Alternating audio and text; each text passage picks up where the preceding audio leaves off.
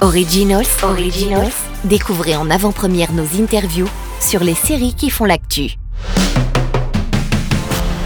À l'occasion de la 29e édition du GIF, dont Beta Série est partenaire, on accueille Sophie Grabel, l'une des actrices principales de Prisoner, la dernière série danoise de DR qui attend encore un distributeur en France. Hello Sophie. Hello, how are you? Good, thank you, and you? I'm fine, thanks. First question first, so can you pitch us shortly Prisoner, please? Prisoner is a, a six episode TV series and it's, um, it takes place mainly in a prison and uh, it focuses on the people working as prison guards. And um, the prison is in the beginning being set under pressure because it's, um, there's a threat that it will be closed so uh, it has to shape up and uh, it puts pressure on both the inmates and the prison guards. And what about your character, Miriam?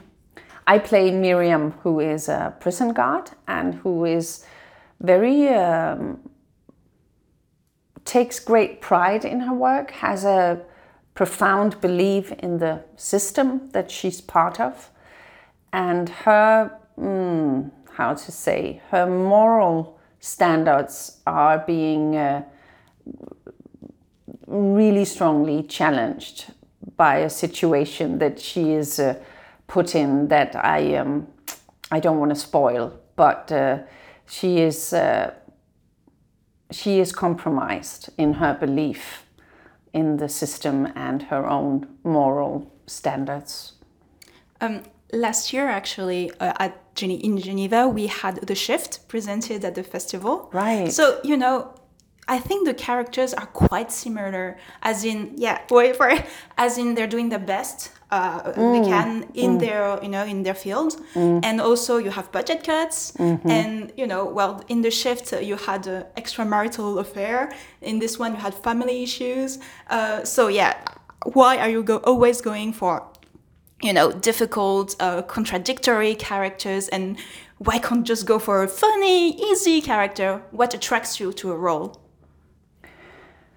Oh, there are many things that attracts me to a role. I mean, a good role is, um, yeah, it's definitely a role with contradictions and nuances and um, obviously a character who is put under great amount of pressure is always interesting because that's where you see all the cracks. And it's it's you know it's uh, it's interesting to explore those cracks in in any character.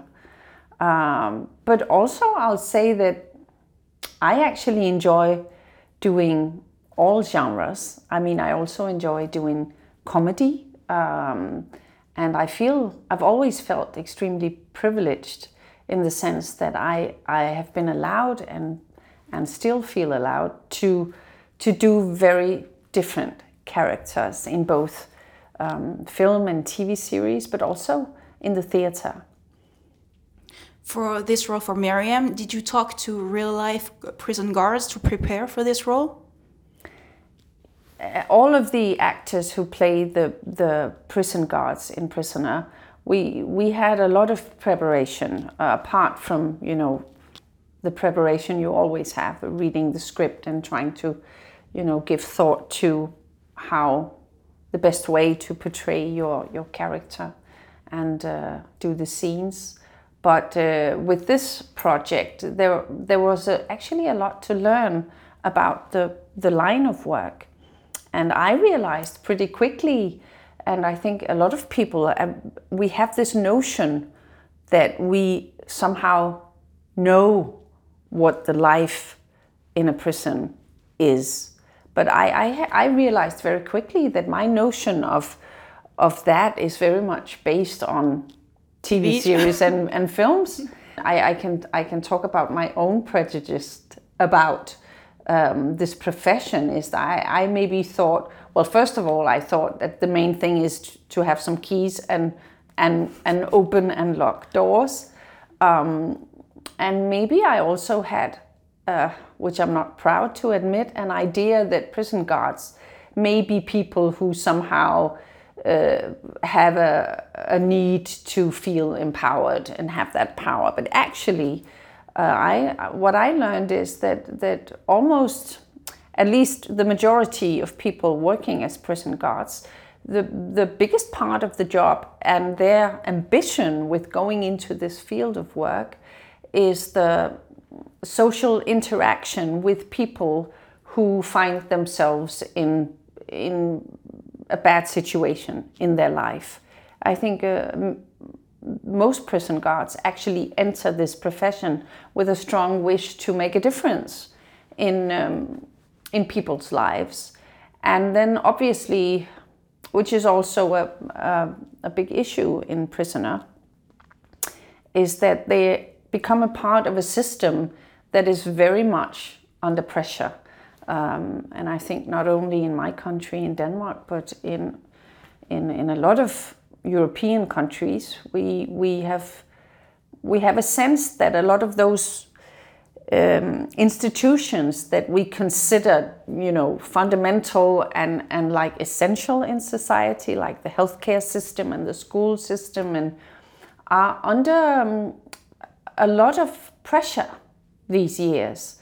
And uh, with in regards to prisons, there, there is a huge lack of prison guards. So the people working in the prisons are under an extreme amount of pressure and they often find themselves with very little time to do what they actually want to do to make a difference in the social context of the lives of the prisoners and and very much end up in you know just dealing with you know everyday practical making things work. And that is that is definitely also the a big part of the story uh, of in prisoner.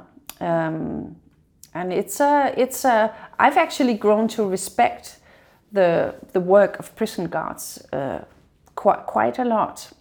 It's not an easy job um, so yes, uh, how, what do you think is uh, the message behind? In all good drama, uh, and I, I'm definitely very proud of Prisoner. I really think it's a powerful, well written, well directed, well acted um, story.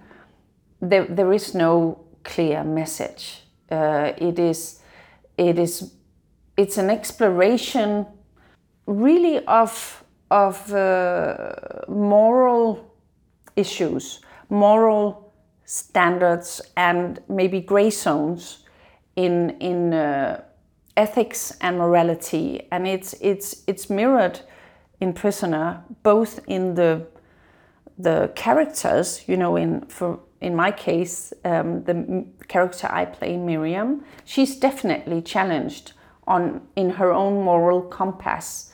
Uh, where do you actually compromise with your morals um, and your ideals if you're pushed enough. Uh, but it's also obviously on a grander scale, it also explores and, and exposes uh, the moral and ethic issues of all of society in the way we deal with and treat people who are not um, um, who are not obeying the rules of society. It's, it's filled with dilemmas, isn't it? So your character is quite opposed to Henrik, another main character, and I thought it was very, very unfair your arc story compared to Henrik's, um, because well, as you said at the beginning, it seems like you're the perfect guard, contrary to him, and at the end you have those events. So, was there an alternative ending discussed at one point, or was it always like that? no, this this uh, story is 100% created by Kim Fupz, who is the writer. Um, and I think that uh, he's a brilliant writer. He's one of the, the best writers in um, Danish cinema and, um, and drama. And uh, obviously, one of the things that makes him so brilliant and makes Prisoners so well written, in my view, is there. There's no character that doesn't have nuances and contradictions. It, there's no black and white. The character of Henrik, who is definitely, which is also a big risk in this line of work, and I think in every human being, if you are put under enough pressure, that um, there might be a point where you start considering other people as problems to be solved rather than people, than human beings.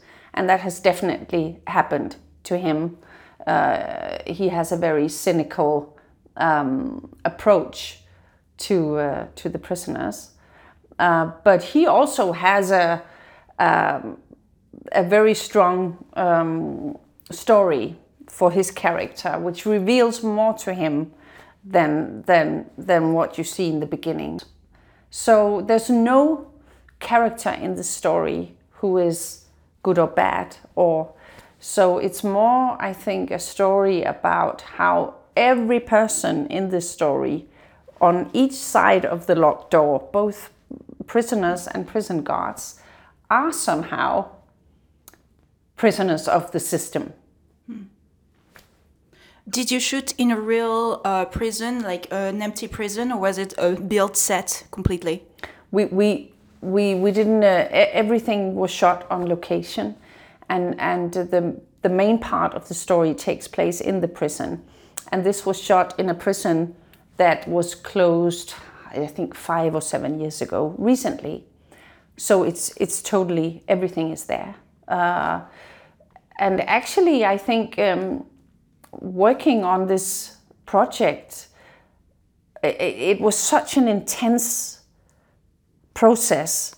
I mean, as an actor, when you when you put on that uniform and you enter this building, which is has such a strong aura, um, and also most of the people who play the inmates are not professional actors. They are they they are just so amazing They've they've they've just been so engaged and so brave. I think uh, emotionally, um, and uh, a lot of them have backgrounds in the criminal system themselves, and also apart from the main prison guards, all of the uh, a lot of the bigger groups of pris- prison guards are actually real prison guards working as prison guards. So there was this very strong sense of authenticity uh, around the set, uh, working with the scenes. That that I mean, we got so much um, given from shooting in a real prison and and and working with people who who are not just you know entering a fiction, but who carry uh, their stories that that strong sense of authenticity really radiates through prisoner when you see it. It's a, it's it's it's a brutal story and it's a brutal um, um, vibe that the series has. I yeah I'm very proud of it, actually. Um, of course, having you here, it would be a crime if I did not mention the killing. You know, so I don't want to say how many years ago it was. oh, you can. so 16 years ago, yes. Ah. Oh, yeah. uh, so, what memory do you keep um, from this show that you know that stays still with you till today? Well, I actually find that the the longer, the more years that have passed the more I really, uh, I'm, I'm extremely proud of having been a part of the killing. And, um, you know, it was, first of all, it was a, a really huge joy to work on that project. Uh, and and we actually had a lot of fun, which you wouldn't imagine, because you know it was this, you know, dark noir. Yeah. Um, I actually, I mean, when, when it became a success outside of Denmark, it came as a, a huge surprise to us. I mean, we, we, we didn't expect at all that it would be embraced um, by so many other cultures and countries. So that was a hugely moving experience. But I also have to say that, what did you say, 16 years? Yes. It, it moves me and makes me very proud that it's still, you know, remembered after 16 years. I, I think of it with, uh, yeah, great warmth and happiness and, and pride. So, um, because we are recommendation sites for other TV shows, what's the last TV show you've really, really enjoyed?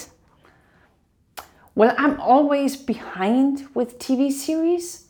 I think the amount, there's so much amazing uh, to be to watch.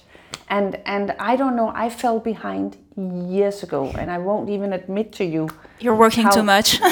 Yeah, both that and maybe just yeah, sometimes when I sit down to watch, I always end up watching a documentary or the news or debates or this long apology to say that I discovered I watched Succession like 3 months ago and and I just watched the whole I just watched them as one whole uh, totally brilliant. well, thank you very much. And I hope we'll discover Prisoner in France very soon. Thank you. Thank you for, for having me. Originals, Originals, découvrez en avant-première nos interviews sur les séries qui font l'actu.